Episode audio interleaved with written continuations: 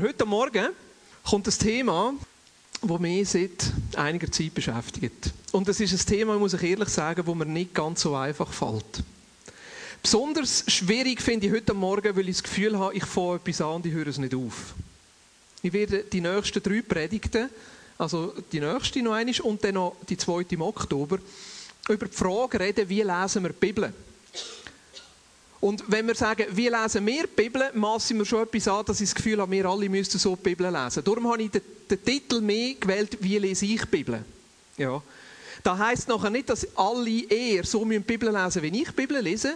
Das meine ich gar nicht, sondern ich will gleichzeitig einen Anstoß geben und vor allem auch eine Grundlage legen und eine Diskussion anstoßen. Wie gehen wir überhaupt mit der Bibel als Wort Gottes um? Eine Bibelstelle, die mich wirklich schon seit längerer Zeit in diesem Zusammenhang beschäftigt, ist Kolosser 3, Vers 16 und 17. Ich habe jetzt die Bibelstelle hier nicht auf der Folie. Und wenn Sie verschiedene Übersetzungen lesen, heisst sie wie wieder verschiedene Sachen, aber mir gefällt vor allem die Luther-Übersetzung. Dort heisst so knackig, lasset das Wort Christi reichlich unter euch wohnen. Und in aller Weisheit lehrt und ermahnt euch gegenseitig. Lasset das Wort Christi reichlich unter euch wohnen, ist für mich so ein bisschen die Last, die ich trage, wo ich denke, ich wünsche mir, dass wir alle zusammen mehr Bibel lesen. Wow, jetzt kommt's. Ich muss gleich mehr Bibel lesen. Nein, ich hab's doch gewusst.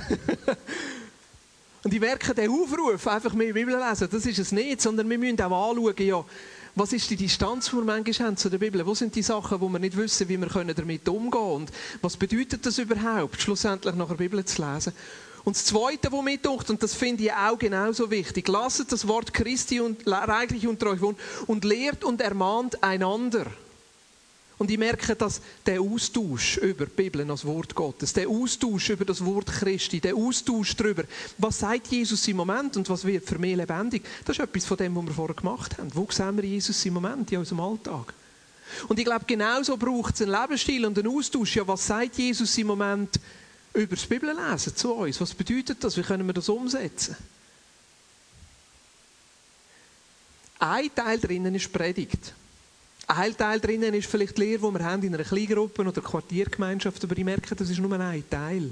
Vielmehr ist, dass das Wort unter uns und miteinander lebt und schafft und sagt, wie können wir das umsetzen und wie können wir das leben in unserem Alltag. Ein Ausdruck, den ich relativ viel brauche, ist, unsere Aufgabe als Gemeinschaft ist es, miteinander herauszufinden, was bedeutet das Leben und die Botschaft von Jesus für uns heute.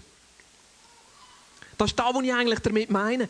Uns so mit dieser mit dem Leben und mit der Botschaft von Christus nicht nur in der Evangelie, sondern in der ganzen Bibel damit auseinandersetzen und darum zu kämpfen und zu ringen und zu sagen, was heißt das für uns heute?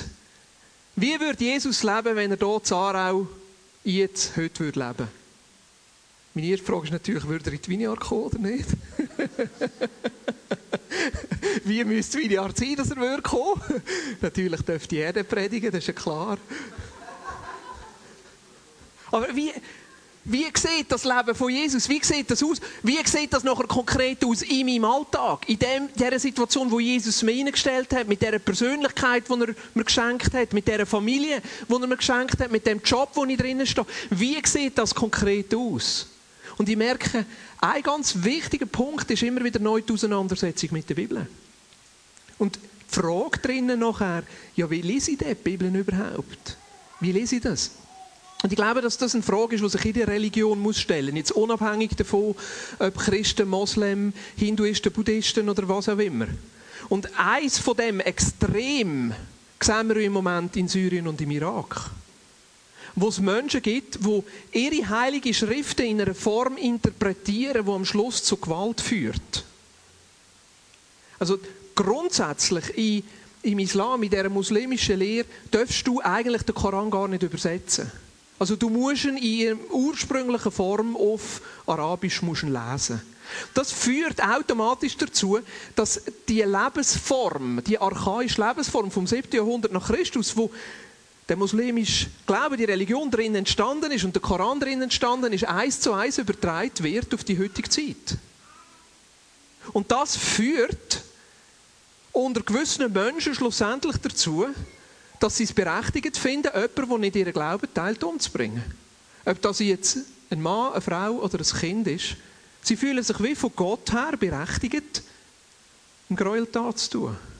Jetzt mit was hat das zu tun? Es hat mit der Frage zu tun, wie sie ihre religiösen Schriften lesen und auslegen. Jetzt ist es für uns relativ einfach, mit unserem Finger auf andere zu zeigen. Ja. Ein Finger zeigt auf die andere, vier Finger zeigen auf uns. Vor ein paar Jahren habe ich einen Bericht gelesen über einen fundamentalistischen Christ, der so, ich sage mal, beschäftigt ist mit der Frage der Abtreibung, dass ihn dazu geführt hat, dass er das Gefühl hat, Gott trägt ihm das auf, dass er einen Abtreibungsarzt umbringen soll. Was können wir da dagegen sagen? Ja, was berechtigt denn uns sagen, aus Grundlage von dem Wort, das wir haben, ist Mord richtig oder ist Mord nicht richtig? Ja, dürfen wir uns denn mit gewalttätigen Mitteln gegen Sachen wenden, die gegen unsere Moral oder gegen unseren Glauben geht, oder eben nicht? Die Ben und ich haben vorher am Tisch darüber austauscht. Ben hat mir gesagt, ja weißt, ich lese im Moment 5. Mose. Ich hoffe, das darf ich, darf ich. Ich lese im Moment 5. Mose. Und wenn ich durch den 5. Mose durchgehe, dann sehe ich all die Gräueltaten. Dann sehe ich, wie sie das Land eingenommen haben, sogar den Auftrag haben, von Gott alle umzubringen. Ja, wie gehen wir mit dem um? Wie lese ich die Bibel? Wie interpretiere ich das? Und was ist berechtigt? Was heißt denn überhaupt, die Bibel als Wort Gottes ernst zu nehmen? Heißt das, ich muss alles wörtlich nehmen?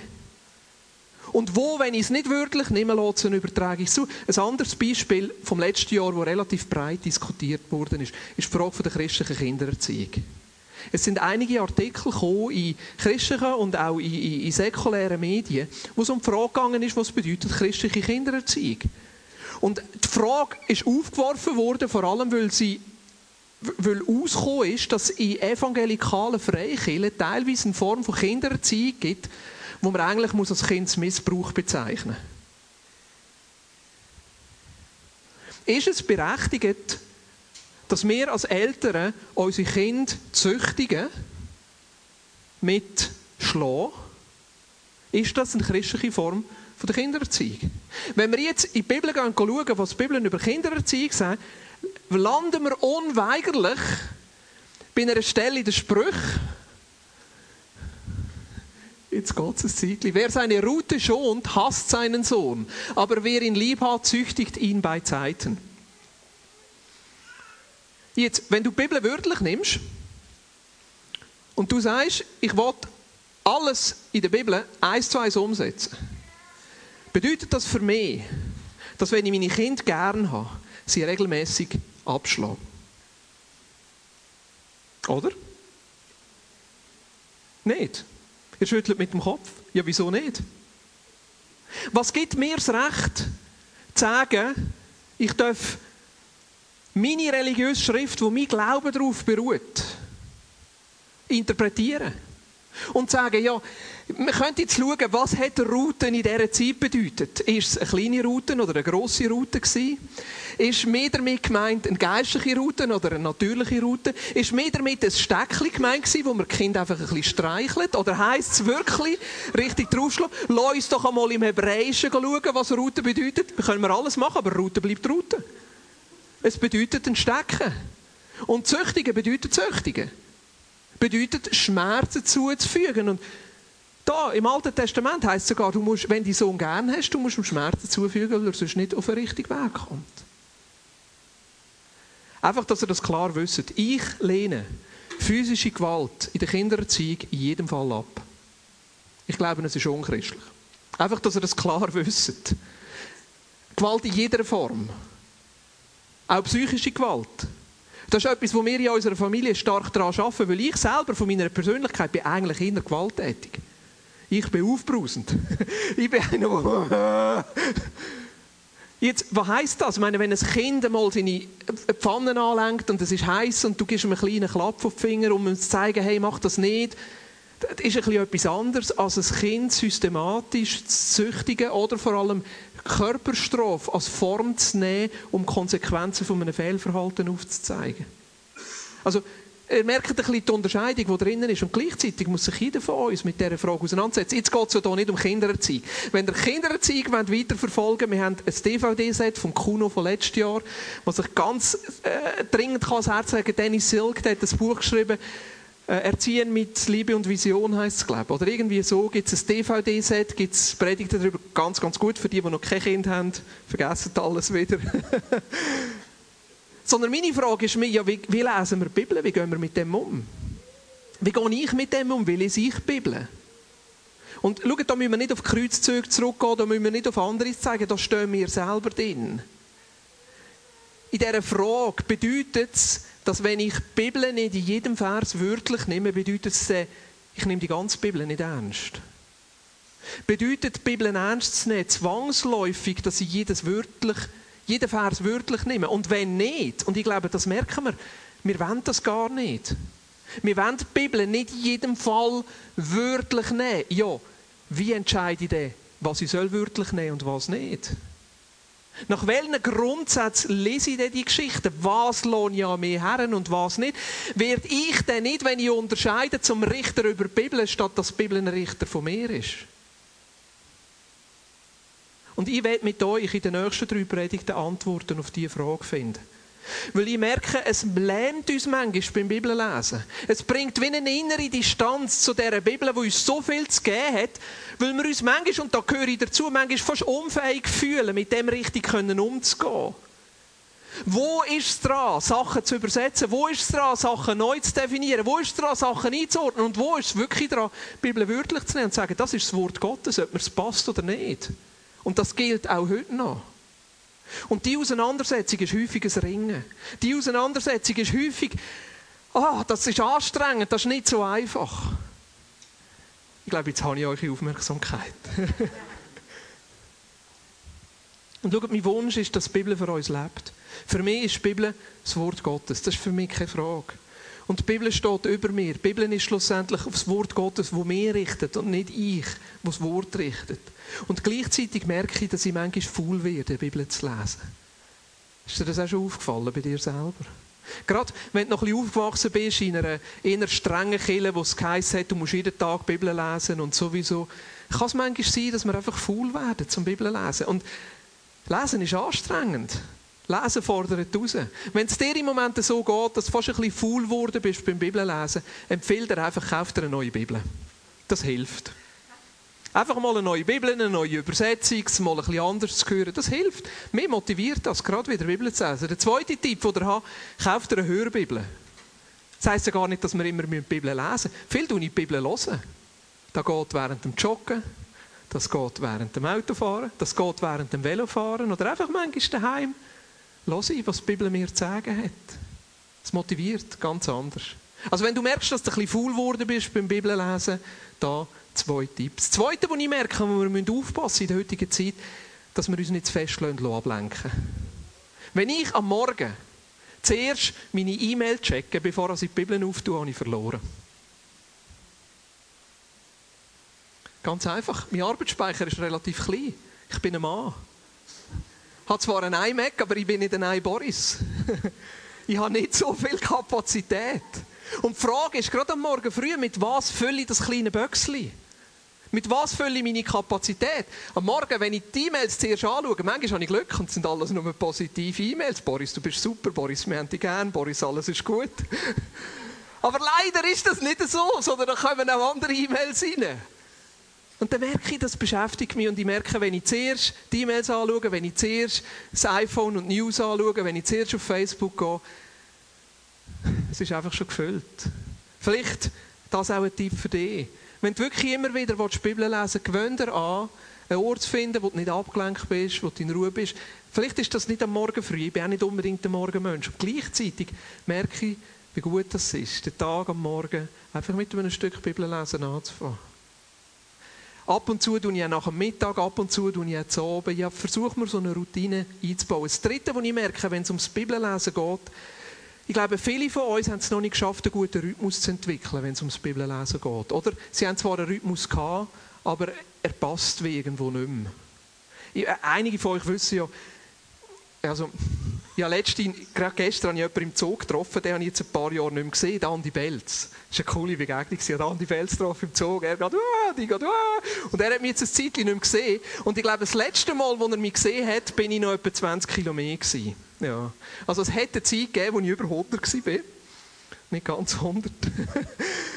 Und dann habe ich angefangen, ein anders zu essen und dann habe ich angefangen, ein anders äh, mich, mich bewegen. Also ich habe angefangen mit, mit Sport und, und ich habe gemerkt, was mir geholfen hat, fit zu werden, ist, ich hatte einen Freund, der mich geplagt hat. Ja. Der hat mir gesagt, Boris, wenn du es ernst meinst, müssen wir es auch Stehen gehen. Und etwa einen Monat oder zwei Monate lang habe ich alles, was ich essen musste, eintragen in den Kalender und er hat es kontrolliert. Wow. Aber nicht nur das, dass er, dass er mir geholfen hat, sondern er ist zweimal pro Woche mit mir joggen.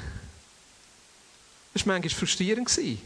Also, nach 45 Minuten bin ich durch. Und am nächsten Tag hat er mir erzählt, ja weisst, ich bin ja noch eine Stunde gegangen. Ja, was?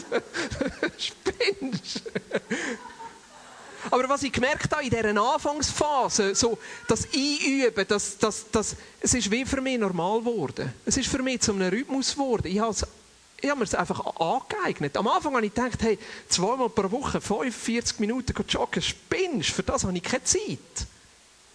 Und er sagt mir, nein, du hast schon Zeit. Die Frage ist einfach, für was du deine Zeit brauchst. Ja. Ja, im Moment bereite ich mich gerade auf meinen siebten Marathon vor. Das Ziel ist, unter 3,15 zu laufen. Ein sehr ambitioniertes Ziel, weil wenn ich gemerkt habe, wenn ich mir selber kein Ziel setze, dann habe ich meinen Rhythmus nicht durch. Ich brauche das, wie ein Ziel zu haben. Das neueste Ziel Lausanne-Marathon, das übernächste Ziel ist, einen Ironman zu machen. ah, ich weiß nicht, ob das geht. Aber ich brauche das, verstehst du? Ich brauche das, ein Ziel, das mich motiviert. Und das Zweite, was ich brauche, was ich gemerkt habe, damit ich das Ziel erreiche, brauche ich ein relativ konkretes Vorgehen. Im Moment habe ich zum Beispiel einen Trainingsplan nach Peter Greif. Da komme ich alle Monate komme ich ein E-Mail über und da steht mein Trainingsplan drin. Natürlich, es ist ein bisschen flexibel und ich kann manchmal ein bisschen anpassen und ein bisschen so und so. Aber es hilft mir, einfach auf das Ziel zuzuschaffen. Und ich merke, das Gleiche ist bei mir beim Bibellesen. Wenn es ums Bibellesen geht, schaue ich, dass ich mir auch so ein Ziel setzen kann. Was könnte so ein Ziel sein? Es könnte zum Beispiel das Ziel sein, bis Ende Jahr möchte ich gerne das Neue Testament durchgelesen haben. Ja, aber das Ziel allein ist gut. Und dann merkst du am 31. Dezember, gut, wir haben noch 357 Kapitel vor uns. ja, was heisst denn, wenn du so ein Ziel gesetzt hast? Was heisst das? Das konkretes Vorgehen, Schritt für Schritt zu gehen und Schritt für Schritt zu machen. Es nachher, Schritt für Schritt zu gehen. Und da gibt es super Hilfe. Also es gibt auf dem iPad zum Beispiel Programme, die du herunterladen kannst. Ich glaube, das gibt es Android und Windows Phone und so gibt es das auch. Es gibt so ein Programm, da kannst du den Bibelleseplan abladen. Mir motiviert das. Da kann ich jeden Tag ein Kreuzchen machen. Habe ich etwas geschafft? Bei anderen Bibelleseplänen kommst du jeden Tag zugeschickt über. Das andere, auch, das ist ein Tipp, www.bibelleseplan.ch. Das ist eine ganz coole Internetseite. Dort kannst du eingeben, zum Beispiel, ich will die drei Bücher lesen in den nächsten fünf Wochen und immer ich will am Montag und am Donnerstag lesen und dann stellst du dir genau den Bibelleseplan zusammen, den du willst. Genau so, wie du willst und dann kannst du das als PDF abladen. Also, es gibt an sich gar keine Entschuldigung, oder? Und das Letzte, was ich merke, ey, wenn du wirklich Mühe hast, dran zu bleiben beim Bibellesen, wieso nicht die Bibel mit jemand anderem zusammenlesen? Das ist unglaublich cool. Ich habe gemerkt, dass das die afrikanische Art ist, Theologie zu machen. Ich finde das wahnsinnig gescheit. Die kommen zusammen zu dritten, also das ist eine Form von afrikanischer Theologie, die kommen zusammen zu dritten und dann lesen sie miteinander einen Abschnitt in der Bibel lesen. Die, die nicht lesen können, denen wird es vorgelesen. Und nachher tut jeder über den Text reflektieren und sagen, das habe ich verstanden. Das nehme ich aus dem Text aus. Und dann kommt der Nächste und sagt, das habe ich verstanden. Das nehme ich aus dem Text aus. Und dann kommt der Dritte und sagt, das habe ich aus dem Text verstanden. Das nehme ich aus dem Text aus. Und dann beten sie noch füreinander. Ich finde das cool. Ich, ich finde das eine praktische Umsetzung von dem Wort. Lasset das Wort Christi reichlich unter euch wohnen. Aber ich weiß, für uns ist das ja wahnsinnig schwierig so beschäftigt, wie wir sind. So viel Zeug, wie wir zu tun haben. Einmal pro Woche mich mit jemand anderem zu treffen und mit ihm zusammen die Bibel lesen und das irgendwo zu vertiefen. Das ist für uns, und ich meine das, ich meine das echt, für mich selber auch, das ist eine Herausforderung. Meine Frau und ich wohnen im gleichen Haus und wir kämpfen darum, dass wir einmal pro Woche zusammenkommen zum Betten. Die beste Zeit, die wir gefunden haben, ist Dienstagmorgen, Viertel vor sieben. Aber ich habe gemerkt, wir müssen dranbleiben. Wir müssen dranbleiben, dass wir das irgendwo kultivieren können. Und das Gleiche, glaube ich, auch ist beim Bibellesen. Das sind jetzt so ein paar praktische Tipps gewesen. Ein paar praktische Tipps, wie das Bibellesen für dich kann normal, kann eine Routine werden. Und ich möchte dich einfach ermutigen, dran zu bleiben. Und ich möchte jetzt am Ende dieser Predigt und auch in der nächsten Predigt einfach noch die Frage eingehen, wie gehen wir mit dieser inneren Distanz um, die wir manchmal zu der Bibel haben. Und das kann unterschiedliche Ursachen haben, aber ich merke, eine von der Distanz, die ich habe, ist wirklich manchmal ja, wie soll ich mit diesen Texten umgehen, wenn ich sie nicht verstehe? Wenn sie irgendwie nicht mehr so in die Zeit hineinpassen. Wenn ich irgendwie das Gefühl habe, ich darf sie nicht wörtlich nehmen. Was heisst das? Ich möchte eine Bibelstelle rausnehmen aus 3. Mose 24, Vers 16 bis 18 und nachher noch Vers 20. Da heißt es, und den Söhnen Israels, und zu den Söhnen Israels sollst du reden, wenn irgendjemand seinen Gott verflucht, dann soll er seine Sünde tragen. Und wer den Namen des Herrn lästert, muss getötet werden. Die ganze Gemeinde muss ihn steinigen. Wie der Fremde, so der Einheimische, wenn er den Namen lästert, soll er getötet werden. Bruch um Bruch, Auge um Auge, Zahn um Zahn. Wie er einem Menschen einen Schaden zufügt, so soll ihm zugefügt werden. Habe zwischendurch ein paar Verse ausgelassen. Aber jetzt, wenn wir die Bibel wörtlich nennen, dann müssten wir ehrlicherweise bei uns in der Vineyard einen neuen, einen neuen Gottesdienstteil einführen. Nämlich die systematische Steinigung. Und ich würde sagen, vermutlich müssen wir mit unseren Kindern anfangen. Das sage ich jetzt einfach mal. Weil das Geschrei, das ich manchmal, nicht immer, aber manchmal höre am Morgen, wenn wir sagen, wir gehen miteinander in den Gottesdienst, führt ein bisschen in die Richtung. Nein, ich will nicht gehen. Nein, das ist doof. Seich, blöd. Übertreibe ich. Natürlich. Und gleichzeitig, wenn wir die Bibel wörtlich nehmen, heisst es, wir sollen Menschen, die den Namen Gottes verfluchen, steinigen. Steinigen. So heißt es auch im Urtext im Fall. steinigen. Ich bin froh, dass Jesus selber die Stelle aufnimmt und nachher in Matthäus 5, Vers 38 sagt, euch ist gesagt worden, Augen um Auge, Zahn um Zahn. Auf was verweist er? Euch ist gesagt worden. Er verweist auf eine Stelle im Alten Testament. Also er verweist da nicht auf eine Predigt, er verweist da nicht auf irgendeine Lehrmeinung, sondern er verweist direkt auf die Bibel. Und was sagt er nachher? Ich aber sage euch. Was wollte ich damit sagen? Relativ einfach. Jesus selber hat da die Bibel nicht wörtlich genommen. Ui gefährliche Aussage. Das Gleiche sehen wir an anderen Stellen. Wenn Jesus zum Beispiel über den Sabbat geredet hat, hat er den Sabbat ganz anders interpretiert und in einen ganz anderen Kontext hineingestellt, als es eigentlich aus den Schriften vom Alten Testament und von den Pharisäern zu dieser Zeit verstanden worden ist. Wenn Jesus Reinheitsvorschriften genommen hat, hat er die häufig anders interpretiert und in einen anderen Zusammenhang gestellt, als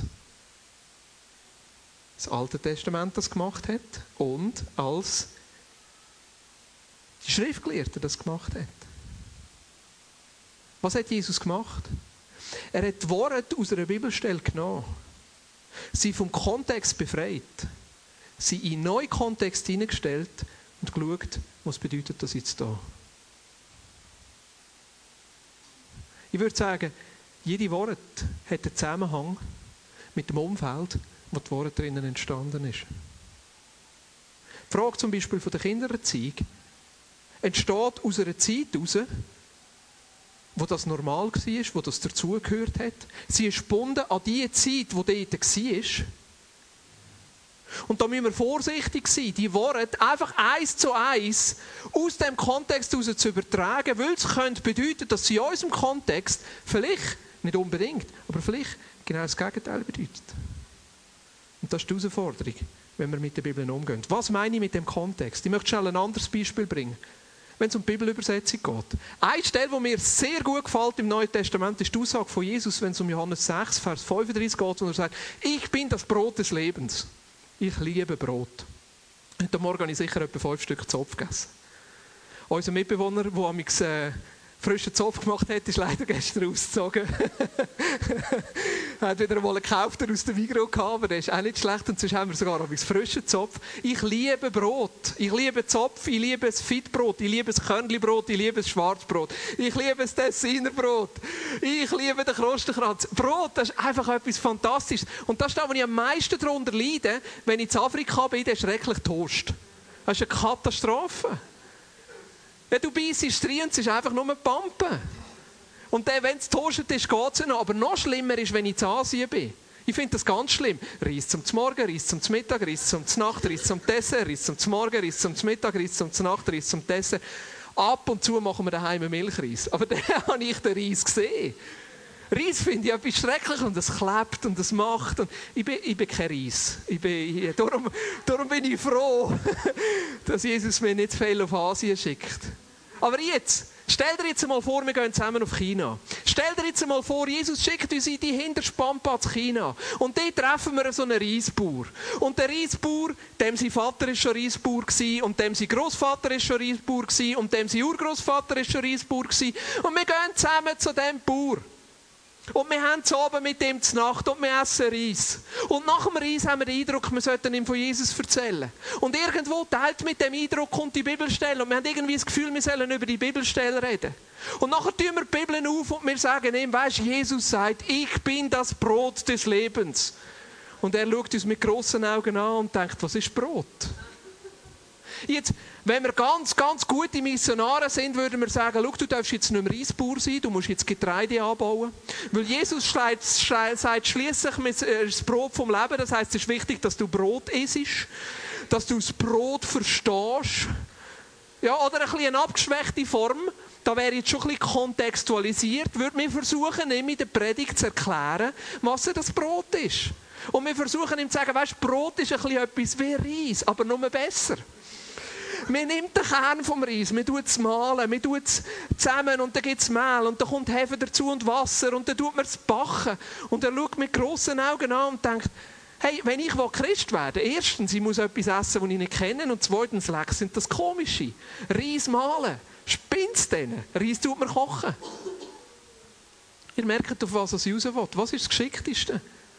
Wir gehen binnen her, wir essen das Reis, wir danken Gott für das Reis. Und dann schlagen wir die Bibel auf und nehmen Johannes 6, 35 und wir sagen dem Mann, weisst Jesus sagt, ich bin das Reis vom Leben. Ich kann dir garantieren, das versteht er. Weil er hat zum Morgenreis, zum Mittagreis und zum Nachtreis. Und ich würde sogar sagen, wir werden der Botschaft von Jesus, was er damit sagen will, mehr gerecht und wir sind treuer dieser Botschaft, wenn wir das Wort Brot mit Reis vertuschen, als wenn wir versuchen zu erklären, was Brot ist. Oder? Jetzt gefällt es mir nicht mehr. Ich bin das Reis vom Leben. Schrecklich. Aber um das geht es bei der Kontextualisierung. Verstehst du? Jesus hat das Wort, ich bin das Brot vom Leben in einem Kontext gesagt. Und der Kontext hat Brot kennt. Der Kontext hat Brot gegessen. Vor 200 Jahren hättest du in der Schweiz wahrscheinlich müssen sagen, ich bin der Herdöpfel vom Leben. Weil sie zum Morgen und zum Mittag und zur Nacht Herdöpfel hatten. Und ich glaube, Jesus selber ist so mit der Bibel umgegangen. Ich glaube, der Paulus ist so mit der Bibel umgegangen. Ich glaube, die ersten Apostel sind so mit der Bibel umgegangen. Sie haben ein fein Gespür entwickelt, wo ist es richtig, dass wir die Bibel wörtlich nehmen. Und was ist schlussendlich der Kern, wo Jesus da drinnen sagen oder wo, wo, wo die Bibel drinnen sagen Was ist die Worte drinnen? Und gleichzeitig haben sie eine Fähigkeit entwickelt, das in ihren Kontext zu übertragen. Jetzt höre ich auf für heute Morgen. Aber nehmen wir uns doch zwei, drei Minuten, wo wir uns fragen, was hat die heute Morgen angesprochen und was willst du damit machen? Was ist jetzt da, wo du heute Morgen denkst, doch mal, das, da fordert Jesus raus, da ist Jesus dran. Was ist es, was dich beschäftigt und konkret Was machst du nachher damit? Darfst du das gerne für dich oder dürfen am Tisch mit dem nebendran diskutieren? Wir nehmen uns zwei, drei Minuten, um das zu vertiefen. Und nachher werden wir noch eine Zeit nehmen, wo wir einfach noch einmal den Heiligen Geist einladen. Weil ich glaube, dass es schlussendlich der Heilige Geist ist, der sein Wort immer wieder neu bei uns lebendig macht. Und gleichzeitig bin ich davon überzeugt, dass wir diese Grundlagen brauchen.